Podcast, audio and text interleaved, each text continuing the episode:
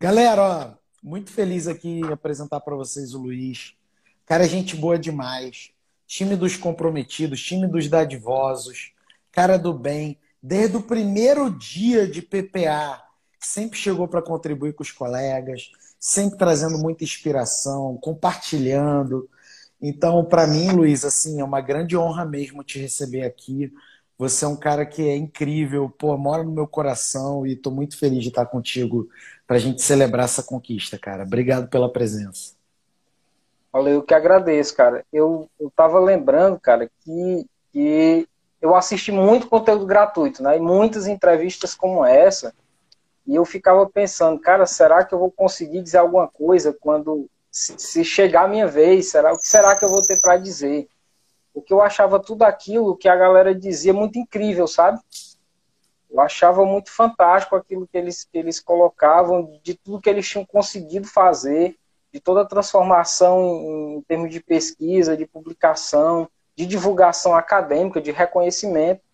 E eu não, e eu não imaginava que era possível.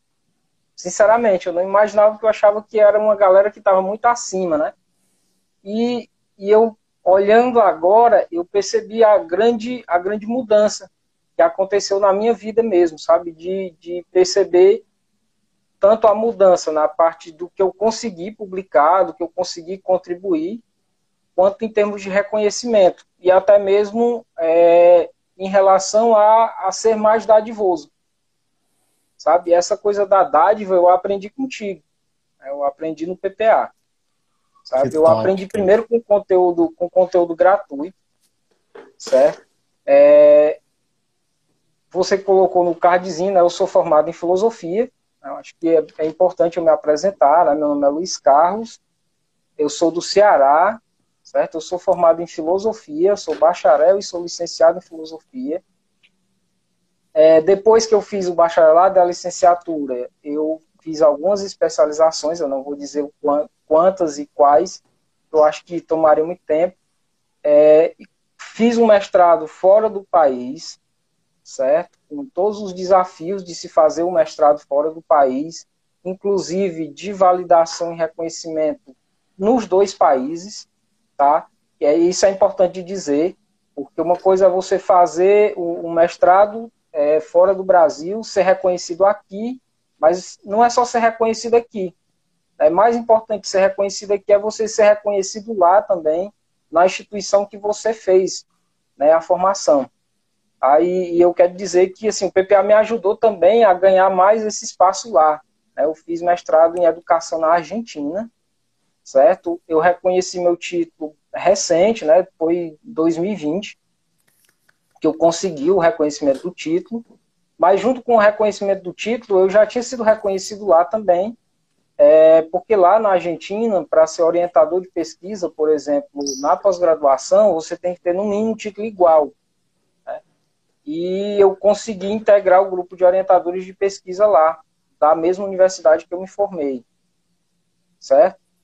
Obviamente, com milhões de medos, tá? Mas o PPA me, me ajudou a, a entender que não tinha que ter medo sabe? E, e todo o conteúdo que é, eu vou ter que confessar, até hoje eu não consegui chegar no, nem nos 90%, tá? Porque todo dia tem conteúdo, então eu não consegui chegar nos 90%, não, eu estou na casa dos 60% ali de conteúdo. Tá bem, é tá muito, bem. É muito tá conteúdo. é muito conteúdo, cara. Mas, assim, é muito conteúdo, é muita dádiva que a gente vai fazendo à medida que a gente é, tem necessidade, tem suporte, né? E me ajudou, inclusive, a ter confiança para ser orientador de pesquisa, sabe? É, e na medida da dádiva, sabe? Eu, eu aceitei uma orientação de pesquisa como dádiva mesmo. É, lá, como é instituição privada, tem o costume de, de, de, ter um custeio, né, obviamente, mas eu fiz na dádiva. Não quero fazer na dádiva como experiência mesmo sabe? E está valendo muito a pena. É uma relação muito boa com a minha orientanda é, de, de mestrado. Né? É, e, bom, isso para dizer da, do reconhecimento lá e reconhecimento aqui do mestrado. E o PPA me ajudou a ter coragem de orientar, certo? Porque o Luiz Carlos, antes do PPA, certo? Antes do 10 era o cara que tinha medo de se inscrever em evento. Certo? Eu morri de medo de me inscrever em evento. Eu particip... tinha participado de evento, é, a última vez eu estava na graduação, em filosofia. Ou seja, lá 2008, acho, o último evento que eu tinha participado. E aí eu não tinha participado mais. Certo? é, mandava, é, publicava artigo em revista, mas não participava de evento. E o evento ele é muito importante. Eu aprendi isso também no, com você, começando no conteúdo gratuito e depois é, indo, quando eu entrei no PPA, de que o evento ele é muito importante, não só para você apresentar aquilo que você está pesquisando, mas, sobretudo, para criar essa relação com outros pesquisadores de, de temas relacionados e desenvolver pesquisa é, desenvolver parcerias, de desenvolver dádiva. E, e, eu aprendi isso com o PPA e, e assim, criei ótimas relações. Né?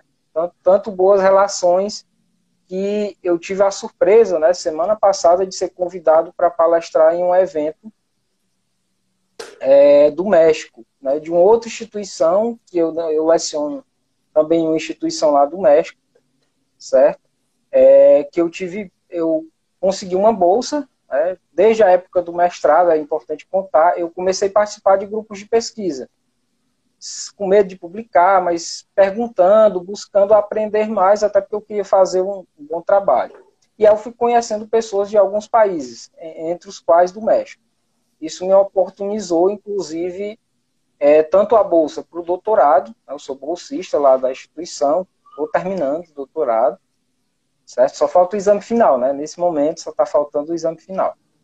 É, e eu fui como bolsista da instituição e consegui também lecionar algumas disciplinas lá no, no mestrado. Obviamente isso vem com a cobrança, certo? Você é bolsista, é, mas se você é bolsista, você e você é professor, você tem que produzir, certo? Uhum. E, e foi isso que me levou a encontrar você e encontrar o, encontrar o PPA. Né? Porque eu estava eu tava assim, cara, eu tenho que produzir, mas como é que eu vou produzir? Eu tenho muito trabalho, né? eu tenho muito trabalho é, e tenho pouco tempo. Então, como é que eu vou produzir com esse pouco tempo? Eu tinha essa preocupação. E aí chegou né, a, a bendita pandemia ou maldita. É, mas foi o que me deu a oportunidade de, de te conhecer.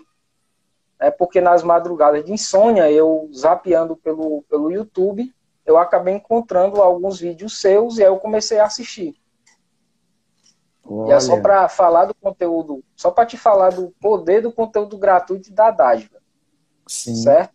É, eu não tinha publicado artigos sobre a minha pesquisa.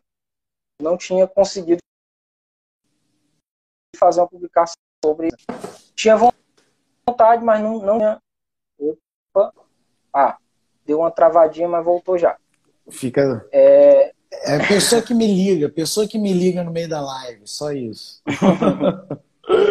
é, e eu não tinha publicado nenhum artigo sobre a minha pesquisa do mestrado. Eu tinha publicado a dissertação na íntegra, né, por recomendação da, da universidade, mas eu não tinha publicado artigo. E eu ficava pensando, cara, eu tenho 190 páginas, como é que eu faço um artigo de uma pesquisa que deu 190 páginas? E o PPA, me, assim, com conteúdo gratuito, certo? com conteúdo gratuito, eu consegui estruturar o artigo, consegui escrever o artigo e foi publicado, só com conteúdo gratuito. E por que, que eu estou falando isso? Tá? É só para dizer que foi isso que me fez ganhar confiança certo? Esse poder da dádiva. Quando eu vi que esse conteúdo gratuito, só a parte gratuita, né, que a gente sabe que ela não, o método ele não vem 100% organizado no conteúdo gratuito, vem com, com algumas indicações, alguns sinais, né, mas não vem o conteúdo total. Né? E conseguiu fazer essa transformação, né, de eu conseguir escrever um artigo, obviamente não foi um em 10, tá? É, levou um bom tempo, mas eu consegui organizar esse artigo e eu consegui publicar esse artigo. Tá? Isso é top é, demais. E esse impacto aí da dádiva foi que me fez ter confiança para querer adquirir. Aí vamos lá, o querer adquirir, porque eu vou falar em querer é adquirir o PPA. É, a, quando a, eu fiquei acompanhando, acompanhava todas as lives, e aí você lançou, né, divulgou que ia abrir o PPA. E aí eu não tinha cartão para acho que até eu acho que até falei contigo, né? Cara, eu uhum. não tenho, o que, que eu vou fazer? Não, não foi. Aí o, o meu, meu cartão não tinha limite. Aí não dava tempo, né? Eu, eu consegui limite para isso. Solicitei a liberação de limite, obviamente não consegui. Aí eu comprei um curso mais barato, né? Que era mais acessível e que eu tinha limite para comprar. Que foi o Seleção de Professores. Hum, tá? Que legal. Incrível e me deu uma visão assim também fantástica de, da compreensão do, do que é ser professor na universidade. Embora eu já lecionasse, tinha alguns aspectos que eu não tinha conhecimento. Porque era muito de professor da disciplina, não é um professor com a visão sistêmica. Certo? Uhum. E aí me trouxe essa necessidade de ter a visão sistêmica. Certo? E surgiu a oportunidade de entrar depois disso no PPA e aí chegou a oportunidade que eu tinha o limite do cartão para comprar é, o ingresso do PPA e super deu certo. Aí, aí o que veio depois foi história, né?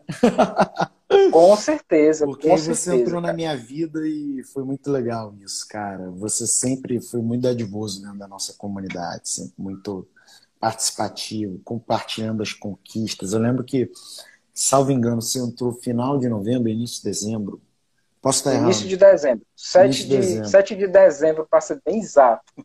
Cara, você aí você chegou e já colocou um monte de conquista que já tinha feito em pouco tempo ali, né? E aquilo, porra, inspirando tanta gente, cara. Foi incrível, foi incrível. Muito legal. Agora, Luiz, eu tenho que perguntar aqui, porque tem os ateus. Tem os ateus, Luiz, 10. Né? Cara, você já fez um artigo científico do zero em até 10 horas usando o método que você aprendeu no PPA? Cara, eu vou ter que te responder que não. Ah, por quê? É porque eu fiz três, velho. certo? Eu não fiz um, né? Eu, eu, consegui fazer três, tá? Um, eu fiz dentro do desafio, certo? É, eu participei, na verdade, de, de dois desafios. O primeiro eu não consegui fazer um em 10, certo? Por quê? Porque eu precisava aprender algumas coisas, uhum. certo? A primeira delas era a questão do comprometimento mesmo, não é à toa que a gente fala o time dos comprometidos. Porque tem algumas coisas que são essenciais. A organização do tempo, aí o comprometimento é essencial. É, na minha primeira tentativa, eu, eu tive uma situação. Foi a seguinte, eu tentei fazer é, vários pomodoros ao mesmo tempo, junto, no mesmo dia, né, correndo sem dar os intervalos. Certo? Hum. E, obviamente, isso foi péssimo. É. Consome, consome muita energia Porque nossa. Né? Consome, né? consome muita energia e você não tem um descanso que o corpo e a mente realmente precisam. Uhum, uhum. Tá? E aí isso fez com que eu não conseguisse fazer fazer 1 em 10 de primeira. Certo? Mas aí no desafio seguinte, aí eu consegui fazer e depois que eu consegui fazer o primeiro, aí eu fiz dois fora do desafio 1 em 10. Muito top, cara. É, é, curioso isso, né? Porque depois que a gente faz um em 10, o segundo em 10 fica mais fácil. Né? Tendencialmente mais fácil. O terceiro, então, mais fácil ainda, tendencialmente. Foi sobre o que esse, esses seus artigos 1 em 10 aí? Esse seu primeiro Pronto. e depois os outros dois? Você lembra? Pronto, o meu primeiro, o meu primeiro artigo em 10 foi é, ter o seguinte título: Mídias sociais e aprendizagem remota. Alternativas para a manutenção de vínculos de aprendizagem em escolas cearenses. Certo? Esse foi o do desafio 1 em 10. Uhum. Certo? É, detalhe, é um, é um artigo que é de uma pesquisa de campo, certo? Eu tinha feito durante o ano passado, eu tinha feito eu tinha a ideia só de, eu tinha coletado uma série de dados sobre, sobre vínculos, né, sobre como é que a escola fazia para se vincular com os alunos. Uhum. Era um, eu só tinha os dados, não tinha mais nada. certo? Antes aí eu, cara, eu vou aproveitar esses dados e vou fazer um artigo. Uhum. Obviamente eu tive que reorganizar, reestruturar a leitura dos dados e aí eu consegui fazer um 10 do zero. Tá? Eu só eu tinha esses dados, mas eles não, não estavam organizados. A, a, análise dos dados não tinha sido realizada, certo? E eu consegui fazer a estruturação disso é, em 10 horas, tá? Entenda que 10 horas não foi um único dia, mas sim seguindo, sim. seguindo o método, certo? Distribuído, foi distribuído, se eu salvo engano, em quatro dias. Tá? Quatro dias. Essas, né? essas 10 horas. É um excelente desempenho, né? Em quatro dias, excelente desempenho. É, considerando né, que eu trabalho, eu trabalho oito horas por dia, certo? E aí eu tinha ainda as quintas-feiras à noite que eu não podia estar nisso, porque é o dia que eu estou à disposição lá do, do, do, centro universitário lá do México que eu trabalho de 11, a, 11 da noite a, a 1 da manhã, mais ou menos. Uau! Agora, é porque Luiz... esse horário é estranho, tá? Por causa da, da diferença de fuso horário. Fuso, tá? né? Eu imaginei. Lá é super cedo. É. Agora, eu tenho uma curiosidade, cara, porque muita gente, quando é, fala assim, fazer um em 10 e tal, pensa na cabeça assim, ah, mas eu não tenho, pra, não tenho tempo para aprender esse método e depois para escrever o artigo. Eu não entendo bem quando a pessoa fala isso, porque, cara, o método é justamente porque a pessoa não tem tempo. E aí ele funciona para né, quem não tem tempo. Por exemplo, você falou, cara, eu trabalhando oito horas, minha quinta ainda bloqueada, e, pô, tu ainda tem que dar aula no México, o idioma é diferente. Tem que virar uma chavezinha, né? Com certeza. É, e, cara, como é que é. Como é que é para você essa coisa do tempo, entendeu? Como é que dá para fazer um 10 mesmo sem tempo? Como é que dá para fazer um 10 mesmo, mesmo trabalhando todo dia e ainda tendo tua quinta noite tomada? E eu sei que você tem um milhão de outras coisas, né? Você vai falar aí. Cara, é, como é que faz isso acontecer? Qual é o segredo? A ideia, é, assim, o que, o que, que faz a gente conseguir é justamente ter foco. Né? Tem que ter foco. Tem ter, é, realmente tem que ser comprometido em conseguir. O método é para quem não tem tempo. Por quê? Porque o, a gente recebe um GPS, tá? Pessoal que, que não conhece ainda é o método. O que, que acontece? A gente recebe um GPS né, que tem lá quais são as ações que a gente precisa ir fazendo é, ao longo do tempo, certo? E aí é esse GPS aí que vai garantir, é, obviamente depende do GPS, não só do GPS, depende muito mais do, do compromisso né, de quem está fazendo. Mas seguindo o GPS, a gente seguindo passo a passo, a gente consegue. Eu acho que uma das coisas que toma mais tempo, tá? E eu sofri muito, por exemplo, lá no, do, no mestrado, porque eu não tinha aprendido isso ainda, é na escrita é, da dissertação. Eu sofri muito com isso, porque eu li 500 vezes e cada vez que eu li eu tinha que mudar alguma coisa. Certo? Uhum. E, e, o método, ele, ele, ele, ele ajuda você, ó, você tem a hora de revisar. A hora de revisar não é toda hora. Uhum. Isso economiza já um tempo muito grande economiza muito tempo, porque não é toda hora que é hora de estar revisando. Então, tem a hora para levantar os dados, certo? Tem a hora para selecionar a, o, o, documento, né, os documentos, os textos que você vai fazer citação.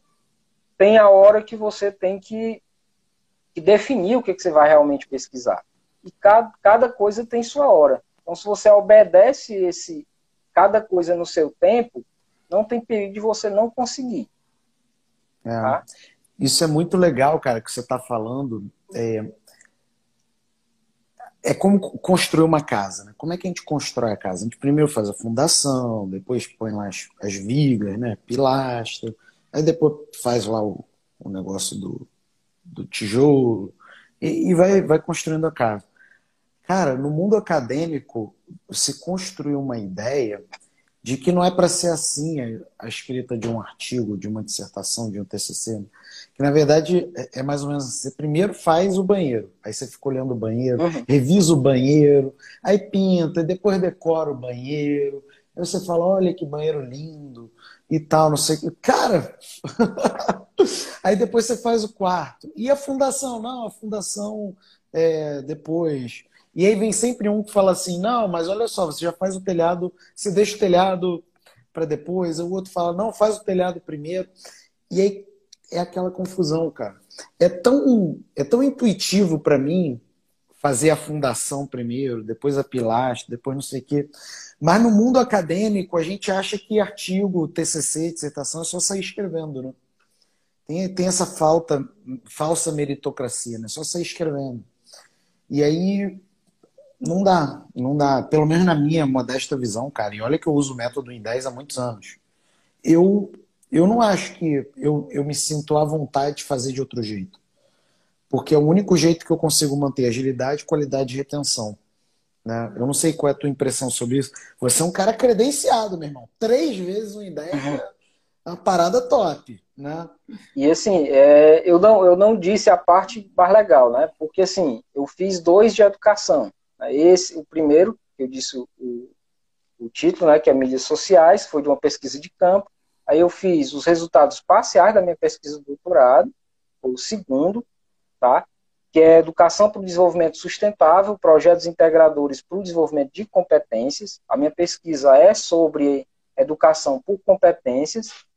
Né? O modelo educacional brasileiro, desde a década de 90, né? os, da época dos PCNs, a educação básica, que é o foco da minha pesquisa, é focado em competências, pelo menos nos documentos.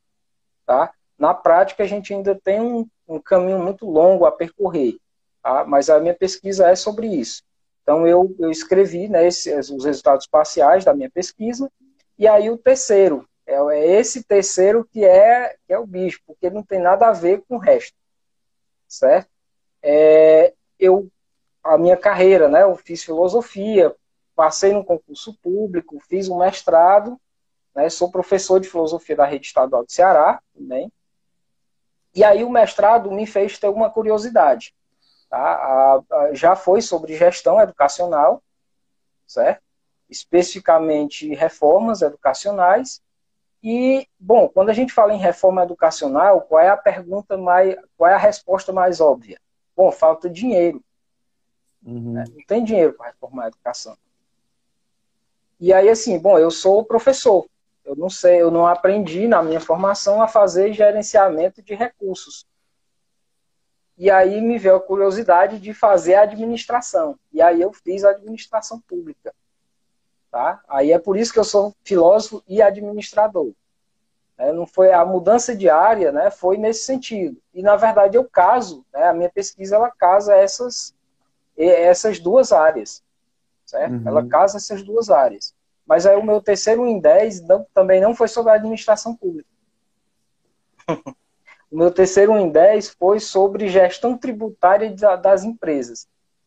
Olha, tema bem importante, cara. Certo? Para a questão de controle de custos. Uhum. Certo? Esse foi o foco do meu, do meu terceiro em 10. Super desafiador. Por quê? Porque era um tema que eu estou bem mais bem distante. Não é um tema que está na minha experiência e eu também fiz do zero. Tá? é, de fazer, eu, eu construí a, a Big Idea, né, de acordo com, com, com a estrutura lá que, que, é recomendada dentro do, do, do GPS, né, do Win10, e aí consegui fazer, fazer esse artigo é, do zero também, foi fora do desafio, tá, esse, esse, esse artigo, mas contabilizado cada hora, tá, e o mais legal é que, assim, com o GPS, você adota o GPS você vai se estruturando como um trabalho. E dá para cumprir perfeitamente, sabe? É. É, você colocando 100% de compromisso, você consegue. Tá? E assim, é, dois desses já estão publicados e o outro vai sair, tá? É, tem o Ponipub agora, eu acho que está aberta a inscrição, né? Para ouvinte, né? Ouvinte, vai pouco, ter o CDHF ainda, daqui a pouquinho, deve sair segunda-feira, terça-feira. Certo? Aí está aberto a inscrição para ouvinte. Quem, quem, quem vê isso aqui há tempo, né? Já quem está vendo agora e não, não conseguiu se inscrever para participar, é, para publicar, né? Pode participar como ouvinte e está lá esse trabalho aqui da gestão tributária das empresas está lá também. tá? E foi uma pesquisa também de campo, tá? Isso foi uma pesquisa de campo é, com gestores de empresas. Uhum. Então, assim, top, só para dizer que dá para fazer um em 10, né? Não ah, mas é um artigo teórico em 10. Não, não é só artigo teórico, não, tá? Se você, te, você tem a metodologia, você consegue sim fazer é, artigo com a pesquisa de campo. Tá bom? Obviamente você não tem um prazo é, é de, de três meses para coletar os dados, né? mas é, com certeza é possível sim. Tá? Isso eu posso, eu posso dizer é, pelo que eu experimentei. Certo? É a experiência que eu tenho. Tá? É, e, Felipe, é, eu não sei se você vai perguntar, mas eu vou, vou, falar uma coisa que foi o que eu descobri no PPA. Tá? Quando eu entrei no PPA, uma das primeiras coisas foi é, para a gente olhar tudo aquilo que a gente tinha produzido, né, o preenchimento estratégico do Lattes. Certo? E aí eu fui fazer o levantamento, né, fui pesquisar nos meus e-mails, no Drive, tu, todos os, os artigos que eu já tinha escrito que não tinham sido publicados e estavam ali guardados. Bom, eu descobri que eu tinha um monte. Né, alguns que tinham sido escritos na época da graduação em administração também, né, e, e, e com, inclusive com parceria, né, e estavam lá guardados, certo? Esses artigos, e eu nem lembrava que estavam guardados, né? Quando você, você realmente nos desafia a, a olhar para aquilo que a gente já produziu, produz, e, bom, eu consegui publicar um monte deles, né? É, eu consegui publicar vários, é, alguns como capítulo de livro, tá? Que eu consegui publicar durante o ano, né, durante esse ano, tá? Eu publiquei dois artigos que tinham sido da época da administração pública, eu consegui é, publicar, a gente revisou, né, utilizando a, a estratégia né, de revisão que a gente aprende lá no PPA, revisei com esse parceiro que eu escrevi o artigo, aí a parceria é outra coisa que é muito importante, né, que é a, a dádiva ela, ela é muito importante nesse processo. A gente vai trocando ideias, a gente também aprende enquanto a gente compartilha. E aí eu publiquei dois artigos com esse colega e organizamos uma coletânea. Tá? Eu conhecia, obviamente, pessoas que já tinham organizado coletânea, é, mas eu achava que era um pessoal que estava lá muito acima e que, bom, eu não tinha esse, essa capacidade de, de, de organizar uma coletânea é, com, com a ideia de uma distribuição. Como é que eu ia convidar esse povo para participar? E, bom, deu, deu certo. E deu certo não foi uma coletânea, deu certo duas coletâneas e eu estou com a outra chamada de uma outra coletânea que está aberta agora até, até dezembro para contribuições. A minha Olha, primeira cara. coletânea foi sobre administração pública, certo?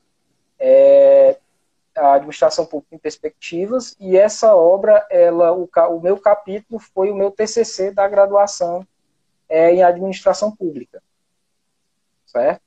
Essa pesquisa lá, ela tá, eu estou continuando ela, tá? porque a, proposta é que ela vire o meu projeto de pós-doutorado, certo? é, que, é, que é a validação certo? Do, do modelo, né, do modelo de gestão. É, qual foi a pesquisa? Era o desenvolvimento de um modelo de gestão para escolas públicas, utilizando é, o BSC. O BSC é uma ferramenta da administração, da teoria da administração, que foi criado, obviamente, para empresas, e não empresas de pequeno porte, foi criado para empresas de grande porte, é, que trabalha com a questão da necessidade de se ter uma visão sistêmica. Uhum, uhum. Certo? E esse livro, né, é, quando colocado aí, né, em uma outra estratégia, que é a de divulgação, certo? Esse livro foi publicado com essa parceria com a divulgação, certo? Eu consegui ser convidado agora para palestrar agora no final do mês, dia 28, é, no meu Instagram, tá lá, você pode pode dar uma olhadinha lá no, no meu Instagram, tá o bannerzinho lá, pode se inscrever também no evento, tá, para participar. Vai ser um evento, é um evento que precisa de inscrição, que é a celebração de, de aniversário, né, de 12 anos da, da instituição, que é a, Universidade Benemérito de las Américas, que é do México.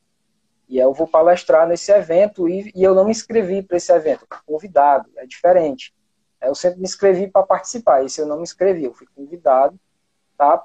Pela dádiva, tá? Porque eu, é, a gente vai criando vínculos com outras pessoas, vai compartilhando, e esse compartilhamento de ideias com, com pessoas de diferentes é, contextos vai permitindo que essas dádivas vão, vão surgindo também na vida da gente. Tá? E, e no, nesse evento eu vou tratar desse, desse modelo de gestão educacional. Cara, é, eu não sei, galera que está acompanhando aqui, gente, eu não sei se alguém tentou contar quantas conquistas o Luiz é, narrou aqui pra gente, né, nesse tempo.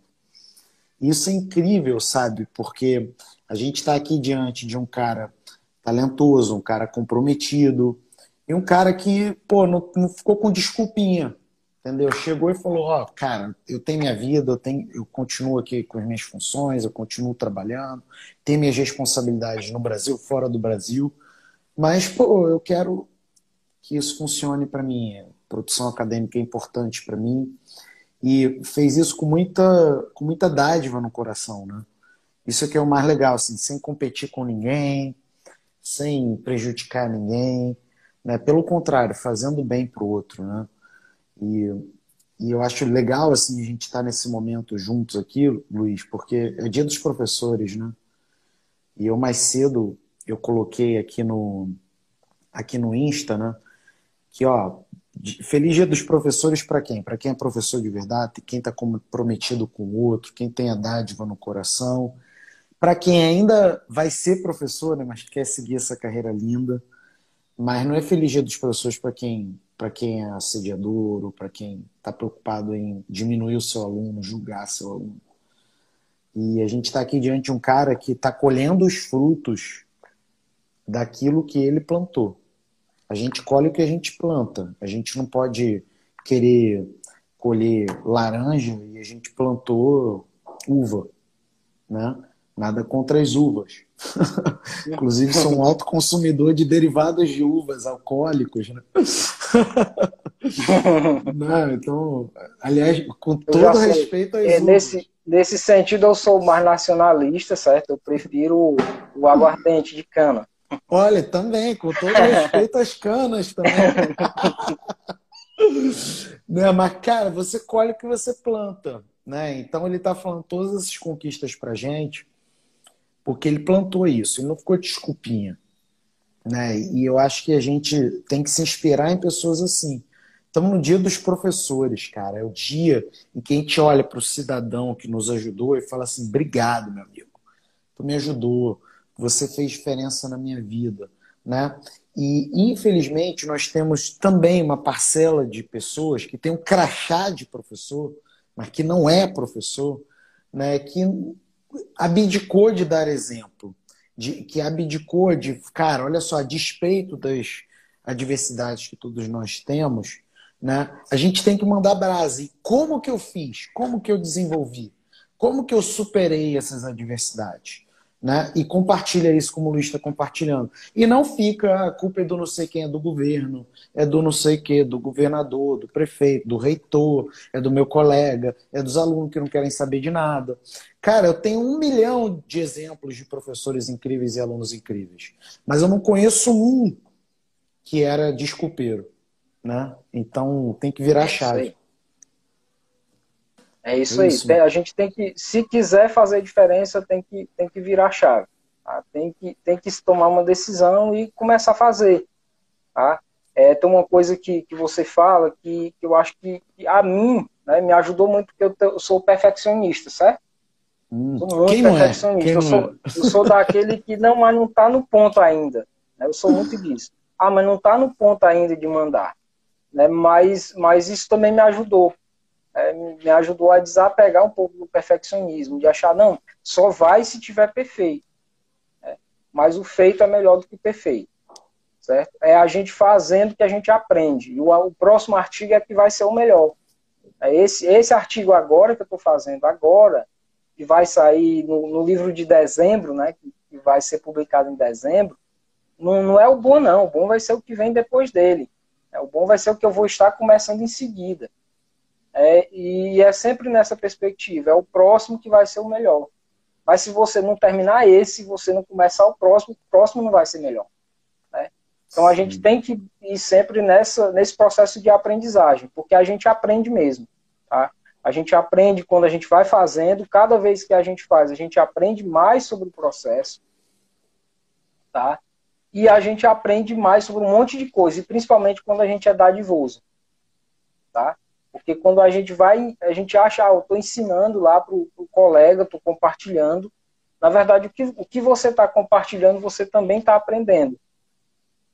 Porque você consegue reorganizar melhor aquilo que é teoria né, é, na sua prática. Uhum. Né? E aí eu vou, eu vou contar uma coisa que é da minha história de vida, certo? Que não, não, não foi do PPA. Eu pedi licença só para dizer isso, que foi uma outra coisa que marcou. Né? Lá na minha adolescência, é, quando eu fui para o ensino médio, eu não tinha referenciais na minha família de ir para o ensino superior. Hum. Eu passei no vestibular sem saber que a universidade pública era de graça.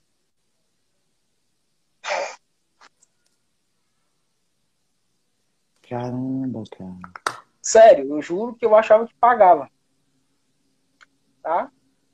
É porque eu sou do, eu sou do interior do interior, né? Eu moro no interior do Ceará, hoje eu moro em Tapipoca, certo? Mas eu sou de Pentecoste, tá? E quando eu passei né, no vestibular, eu achava que eu passei no vestibular, terminei o ensino médio e passei no vestibular. Mas eu achava que tinha que pagar a mensalidade. E uma curiosidade, é, se você quiser comentar, claro. Nesse momento que você estava pensando que ia ter que pagar você chegou a pensar em como você ia pagar? Sim. E eu cheguei, eu cheguei para um, uma pessoa, né, que eu tinha eu tinha como uma grande referência, como professor, ele era professor da, da universidade. Eu passei na universidade estadual, ele era professor da federal. E eu cheguei para ele e perguntei, cara. Cara, eu passei no vestibular. Mas como é que eu vou pagar?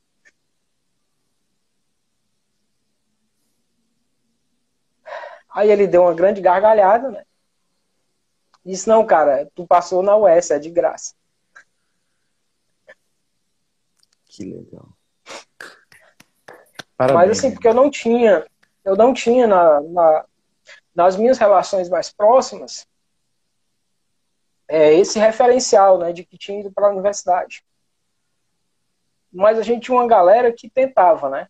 É, lá da minha cidade, de Pentecoste, a gente tinha um grupo de alunos que se reunia né, numa casa de farinha, na casa dos amigos, para, células de estudo. Esse professor que eu perguntei se era de graça, se tinha que pagar, né, quanto era a mensalidade, foi essa a pergunta que eu fiz, né, o valor da mensalidade. ele, ele era o cara que ele conseguia livros na época que eu fiz o ensino médio, faz pouco tempo, tá? Mas não tinha livros é, didáticos para o ensino médio na escola pública. O livro didático é uma política recente. E, e, como não tinha livro didático, a gente não tinha acesso. Né? O, o acesso que a gente tinha ao conteúdo era quando a gente estava na aula copiando o conteúdo do professor. E aí esse cara, ele conseguia livros que iam para o lixo das escolas da capital, né, de Fortaleza, e levava lá para o interior e entregava para a gente explorar o conteúdo. Então é uma marca que foi muito importante para mim, certo? E é, é, uma outra pessoa que eu sou muito grato. É essa pessoa, que é o Manuel Andrade, e, e a outra pessoa é você. Um, né, porque me fez perceber que existia um mundo possível de ir para o ensino superior, certo? E você me mostrou uma outra coisa, né? Que é possível a gente estar no ensino superior, certo? E, e, e compartilhar essa experiência com outras pessoas. E compartilhar de uma maneira bacana, positiva e colaborando para crescer todo mundo junto. Sabe? é, e essa marca que eu quero, quero deixar registrada, essa oportunidade de te agradecer e agradecer em público, né? Eu acho que, que esse, essa validação em público ela é muito importante. Porque fez uma diferença enorme na minha vida como, como professor né, e como pesquisador certo? É possível ser professor, mesmo o professor que está lá na educação básica, que não tem vínculo, né, mesmo sem vínculo com a universidade, é possível escrever, é possível participar dos eventos, é possível publicar. Certo? O que, que precisa? Precisa estar comprometido, precisa querer e precisa ver as oportunidades. Precisa correr atrás das oportunidades. Tá? É, hoje os eventos eles são, são divulgados inclusive nas redes sociais. A única diferença é que eles só aparecem nas redes sociais para quem pesquisa sobre. É porque o algoritmo ele faz isso, né? E a gente tem que aprender a usar o algoritmo para que a gente veja coisas que nos ajudem a crescer. Certo? Isso é uma profundidade assim de ensinamento incrível que a gente está tendo aqui, é, Luiz. Cara, você está brindando a gente com muito mais do que um em dez, né? É, lições de vida e, e, principalmente de atitude, né? É, às vezes a pessoa fica tão pilhada e fica em rede social só consumindo coisa tóxica. E o que acontece? O algoritmo vai mostrar mais coisa tóxica para ela, porque esse é o comportamento que ele mostrou para o algoritmo. É, tem como você ter uma relação saudável com redes sociais, tem como você ter é, usar a rede social para você se desenvolver, né? É, para você crescer. E, e, tem muita gente que ainda não se ligou nisso, né? Fica compartilhando essas coisas tóxicas, consumindo fake news. é péssimo. Mas eu tenho uma outra curiosidade, cara. É, e assim, eu, muito obrigado por você estar tá falando isso da sua, da sua história. É, hoje você fez em 10, você tem carreira no Brasil, você tem carreira fora no Brasil. Como que você se sente hoje? Sabe? Como que como que que que tá no teu coração, cara? Cara, assim, é, em relação à minha passagem né, pelo, pelo PPA, eu posso dizer que foi um divisor de águas.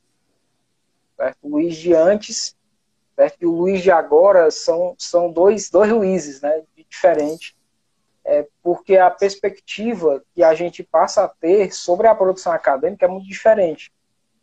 Certo? Inclusive de, de, de buscar sempre parcerias de buscar sempre parceria, de buscar construir oportunidades. Construir oportunidade não quer dizer construir oportunidade só para mim. Não, construir oportunidade é você criar coragem para construir oportunidade para si e para as outras pessoas também. Uhum. Uhum. É, tem gente que quando você, você propõe né, um, um momento de idade vai ficar até desconfiado. Né? Uhum. E, e eu não vou negar, quando eu entrei no PPA lá com a comunidade, eu fiquei desconfiado daquele negócio, né? Todo, pô, mas, cara, super funciona, sabe? Super funciona, porque isso dá. A gente fica muito ligado. Tá? A gente fica muito ligado, a gente se ajuda muito, certo? A gente consegue crescer muito vendo o crescimento da outra pessoa.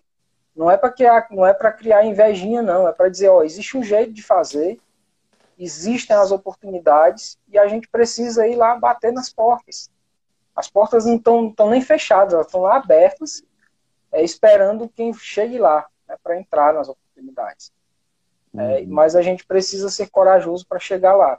Eu falo isso principalmente em relação à organização de coletânea, certo? Sim. Que era uma coisa que eu não me imaginava fazendo, certo? Eu não me imaginava organizando uma coletânea de, de artigos, certo? E eu consegui, né? Eu consegui, eu consegui encontrar uma editora, consegui avaliar, né, segundo os, critérios né, acadêmicos, consegui fazer essa avaliação da editora, consegui reunir autores que não eram só da minha panelinha, né, como, como a gente pode dizer aqui no, no, no Ceará, né, só do grupinho de perto, uma rede, e uma rede que produziu aquele livro ali, mas que além da produção do livro criou novas oportunidades, uhum. sabe? E é isso que é mais legal ainda, né? Eu criei um, uma parceria com uma, uma ex-secretária de educação, é, que hoje é professora da Universidade do Alagoas, cara. entendeu? Então assim, é isso foi fruto de, da, da primeira chamada, né, da administração pública. Então assim, a gente vai criando esse, a gente vai criando esses vínculos à medida que a gente vai criando, gerando né, essas, essas oportunidades. São oportunidades para mim, oportunidades para as outras pessoas, sabe? E aí a palavra-chave mesmo para isso é dádiva. A gente tem que ter dádiva com as pessoas. As pessoas não têm que saber tudo. Né? As pessoas não têm que saber tudo. Não é porque a pessoa está no mundo acadêmico que ela já tem que saber como é que publica, que ela já tem que saber o, o que é o artigo perfeito, é, o que que a, o que que as revistas por, né, por classificação lá, o que, que elas acham mais importante. É, as pessoas não têm que saber isso. Elas não têm que saber isso de cor já. Sim. Elas precisam aprender. E a gente precisa ter disponibilidade para aprender de maneira contínua e também para compartilhar. Eu, por isso que eu acho que a palavra dádiva mesmo desse processo todo é esse, é dádiva. É ser dadivoso com o outro que a gente consegue crescer, que a gente consegue evoluir e consegue criar cada vez mais melhores oportunidades para as pessoas. A dádiva é o poder, cara, é o poder. Eu, eu tô para criar, porque tem duas coisinhas antes no meu checklist, né, para eu me dedicar a esse projeto. Mas eu tô para criar um curso sobre dádiva, né? um curso que eu vou liberar gratuitamente para todo mundo sobre dádiva, que isso de fato funciona, é o que eu acredito que vai mudar o mundo acadêmico. E, e, é, e é, o que é, é, a, é a minha filosofia de vida, não fui eu que criei, né? Mas é a filosofia que eu adotei para mim que eu, e que eu levo para tudo que eu faço, né? E, e muita gente do PPA né, também adota essa filosofia. Quem criou foi o Marcel Mossi, né? Pelo menos que eu conheço, né? Que criou. O Marcel Mossi aí pra galera. Ensaio sobre a dádiva. Ensaio sobre a. E Luiz, você acha que qualquer pessoa, assim, independente da titulação e tal, você acha que ela ela conhecendo o método em 10, ela tem condições de fazer? Escrever um artigo em até 10 horas? Com certeza, assim, é o que eu, é o que eu vinha falando né, desde o início. Eu uhum. acho que se você tem comprometimento, né, você está comprometido em conseguir fazer uma produção acadêmica, você vai conseguir, certo? Você seguir o passo a passo, certo? Você vai conseguir realmente fazer um artigo em até 10 horas, tá? com método, com organização, certo? Com comprometimento, principalmente, é possível sim fazer. Né? É, e eu posso dizer isso com, com o teste que eu fiz, né, de fazer um em 10 fora da minha área, certo? Eu pesquiso gestão da educação, aí eu peguei e fiz um artigo de gestão tributária é, para o setor privado. Meu foco é muito, é muito focado na, na gestão da educação pública mas é, eu fiz um, um, produzi um artigo 1 em 10, certo? Fora da minha área, certo? E funcionou, e deu certo, certo? Isso, isso para dizer que sim, é possível, certo? Se você estiver comprometido, certo? Se você está, acompanha o um método, cumpre cada uma das etapas, não tenta pular, né? porque a gente tem mania de querer pular etapa. Não pula etapa. Não dá para pular uhum. etapa. Se você tentar pular, você vai é. cair. É você isso. vai cair. Tá? Por quê? Porque a etapa é um murinho que é um pouco alto. Se você tentar pular de um salto só, não dá. Então, vá cada um, cada passo é um passo, e cada passo é muito importante para conseguir fazer e fazer com qualidade. E fazer um artigo em 10 horas não é só fazer um artigo, é fazer um artigo que tenha qualidade. Né? Tenha Sim. qualidade. Isso é muito importante ser dito, né? É, não adianta nada a gente ter um artigo escrito no tempo que ele tem que tomar, né, que é em torno de 10 horas, quando a gente tem método, e a gente não ter qualidade. Né? Então, o método em 10 ele garante agilidade, qualidade e retenção. Né? Também não adianta a gente ter um artigo com qualidade que não retém leitores. Né? Uhum. Então, aí, aí você cresce muito mais lentamente a autoridade acadêmica. Isso é muito legal, cara, muito legal isso você está falando. Agora, é, assim, cara, o, o PPA, né, o Programa de Produção Acadêmica, está com inscrições encerradas. Né? Eu abro inscrição muito pouco ao longo do ano. É, você, se alguém estiver assistindo esse nosso encontro aqui e o PPA estiver aberto naquele dia, o que, que, que você diria para essa pessoa, cara? Cara, se joga. se joga porque vale muito a pena, tá? É, se acompanhe, dê uma olhada nos conteúdos gratuitos aí, nas entrevistas como essa, tá? Mas também nas, nas lives de conteúdo gratuito, é, para conhecer, teste, teste o que ele coloca, tá? pode testar, porque funciona. Só o conteúdo gratuito, né? Eu já disse antes que só com conteúdo gratuito eu consegui fazer um artigo obviamente não foi em 10 horas, mas um artigo que eu tinha era medo de fazer, que era um artigo sobre a minha pesquisa do mestrado. Aí eu fiz com conteúdo gratuito, só para mostrar o poder da dádiva. Eu disse, bom, se eu conseguir fazer isso sem estar no PPA, o PPA vai mudar tudo. E assim, e mudou mesmo. Né? Quando eu entrei, eu entendi que existia um outro jeito de fazer e que a gente não precisava ficar com medo, né? com confiança inclusive compartilhando os nossos medos, as nossas desconfianças lá na comunidade, e a gente vai se apoiando. Eu, eu, lembrei agora da Messia, né? Pô, a Messia, a gente trocou muito, troca muita ideia, né? Todo, a dúvida que eu tenho, ela sempre está atenta. É, a Messia é uma colega também aqui do Ceará, é, e é uma pessoa que é super disponível assim para ajudar. Né? Tem uma história super incrível também no, no PPA. É, e e tem essa disponibilidade. A gente troca muita ideia também é, lá dentro da comunidade. O que eu posso dizer é, se joga, aproveita essa oportunidade, porque vai sim, vai transformar. E, bom, é muito conteúdo. É, o meu sonho é chegar, né, completar o ciclo, chegando pelo menos nos 80%. Ainda está longe, né? Estou na casa dos 60%, mas tem muito conteúdo que eu ainda não vi. Certo? Por quê? Porque o tempo realmente não dá né? E, e, também não adianta só ver o conteúdo. É ver e, e, realizar e fazer. Isso, né? aplicar, né? aplicar né? aquele, aqueles conhecimentos. Que é quando a gente vai aplicando que a gente vai aprendendo a, a fazer. É isso. É, é isso. Nessa, nessa, nessa aprendizagem, né, eu, eu fiz um site, cara. É, ainda, eu ainda não tenho domínio, ainda está sem domínio, viu? Ainda, ainda falta cumprir essa, essa meta de criar o domínio.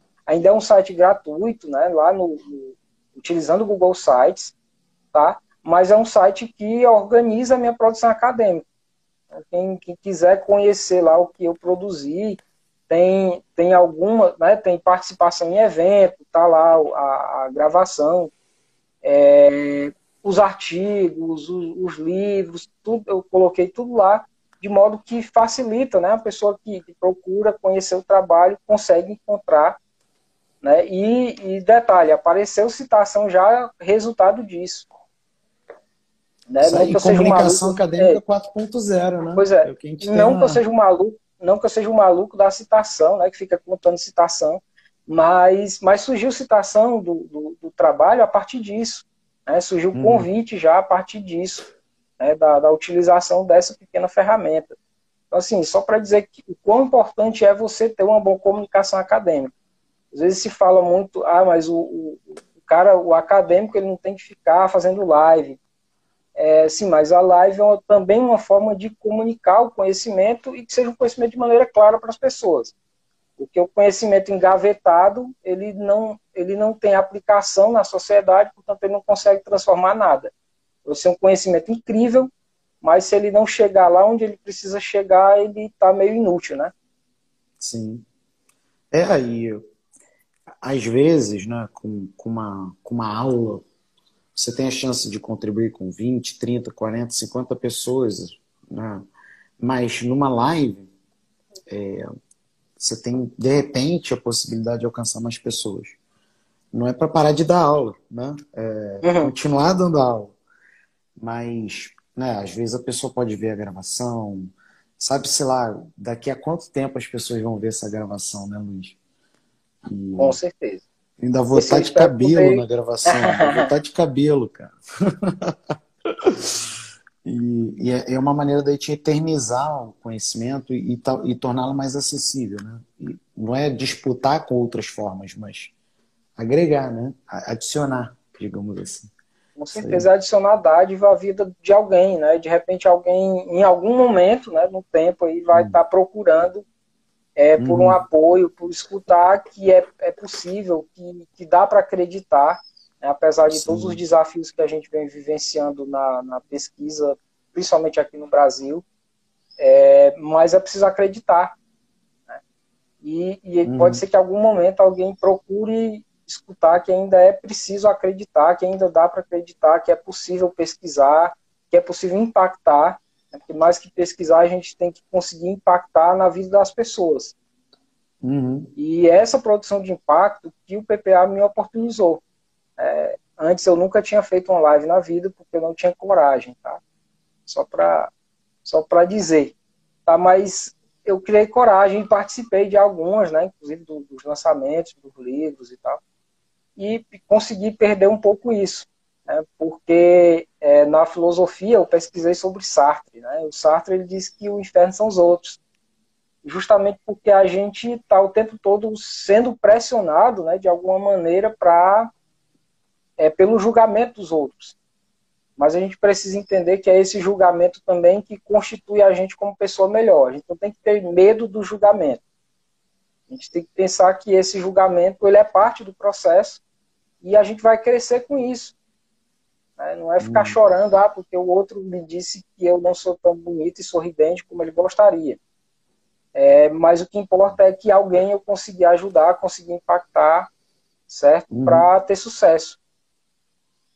Exatamente. Que legal, que legal. Né?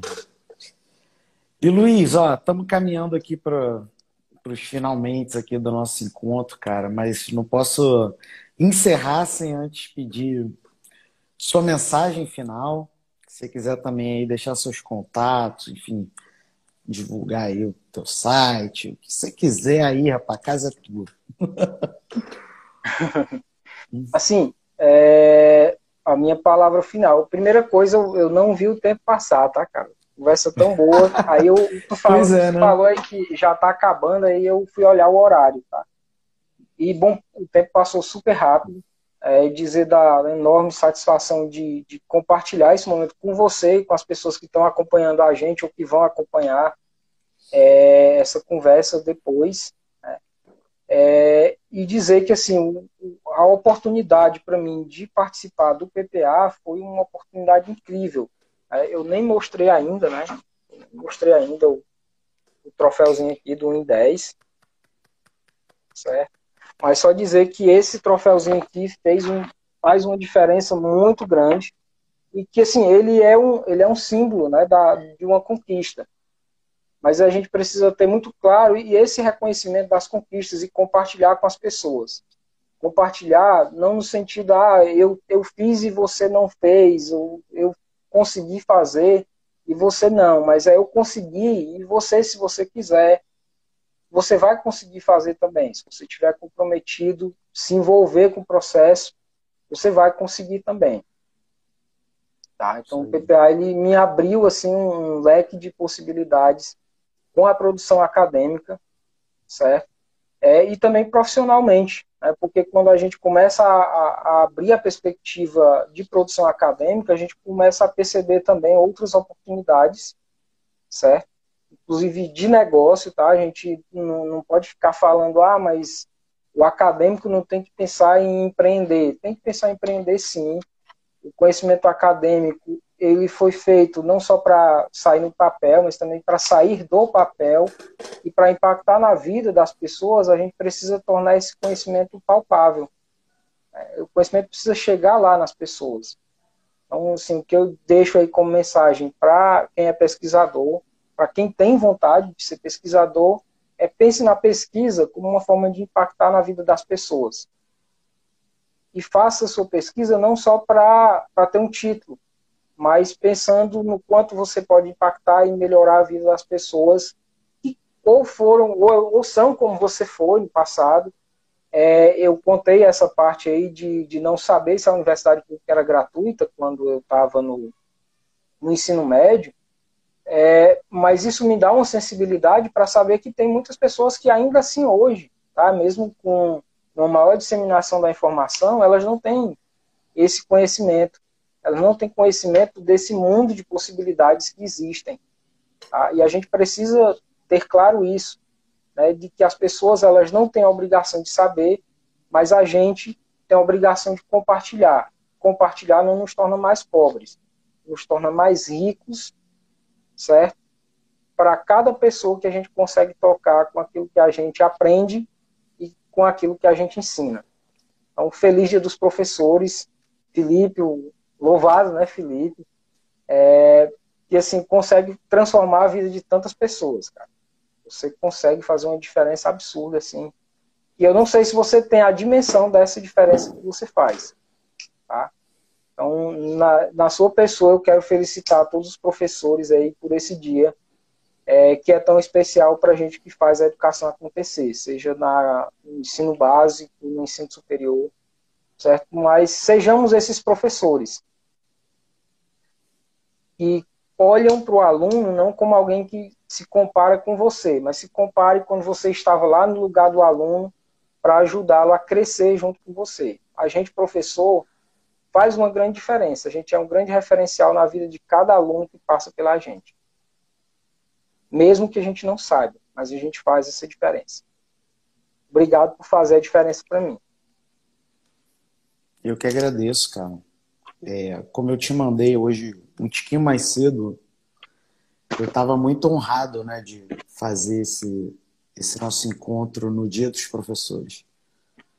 Então, eu te agradeço imensamente pela tua disponibilidade, pela tua generosidade de estar aqui, por você ter dito sim para o PPA, ter dito sim para mim, ter confiado nesse processo e ter trazido aí a tua história, para minha história também, e da gente estar hoje aqui celebrando e compartilhando com a galera todas essas conquistas aí que você merece, cara. Então, muito obrigado de coração, Luiz. Que Deus te abençoe. Eu sei que a gente ainda vai ter outras situações para celebrar as suas conquistas. Né? Você é um cara incrível e merece muito. Então, de coração, muito obrigado por você estar aqui contribuindo com a gente. Valeu, abraço, um abraço aí para a galera que nos acompanhou até aqui, tá? Uma honra compartilhar esse momento com vocês. Feliz dia dos professores, eu sei que alguns professores aí estavam nos acompanhando. Muito obrigado. É isso aí. Galera, a gente vai encerrando aqui mais uma entrevista 1 em 10. Luiz aqui é um cara top, gente boa demais, super dadivoso, como vocês viram. Mas a programação Dia dos Professores continua, né? Hoje às 6 horas da tarde ou da noite de Brasília, eu nunca sei se é da tarde ou da noite. É, temos mais um projeto Carreira Acadêmica, né? É, com, vai ser sobre quando mudar o tema, o seu tema de pesquisa. Quando mudar o seu tema de pesquisa. Né? Algo que inclusive o Luiz comentou hoje aí, né? ele fez num dos artigos 1 e 10 e tudo mais. Né? Então, é isso.